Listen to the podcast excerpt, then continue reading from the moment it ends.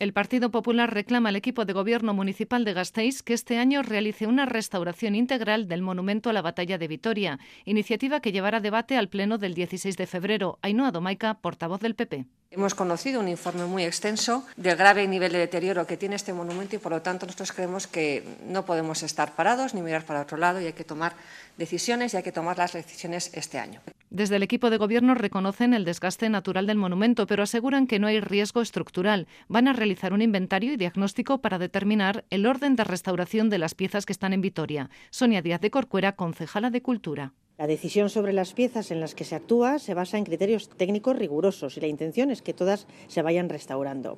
En cualquier caso, somos sensibles y nos preocupa el estado de este monumento y de todas las obras de las que esta institución es propietaria. Por ello, en esta legislatura se está realizando ya un inventario y diagnóstico de su estado. Es cierto que el monumento sufre el desgaste natural propio de una obra que se ubica a la intemperie, pero no presenta ningún riesgo estructural. El Partido Popular también reclama que el monumento a la batalla sea declarado como bien de interés cultural. Fue inaugurado en 1917 y ha sido objeto de varias limpiezas y actuaciones, pero ninguna en profundidad.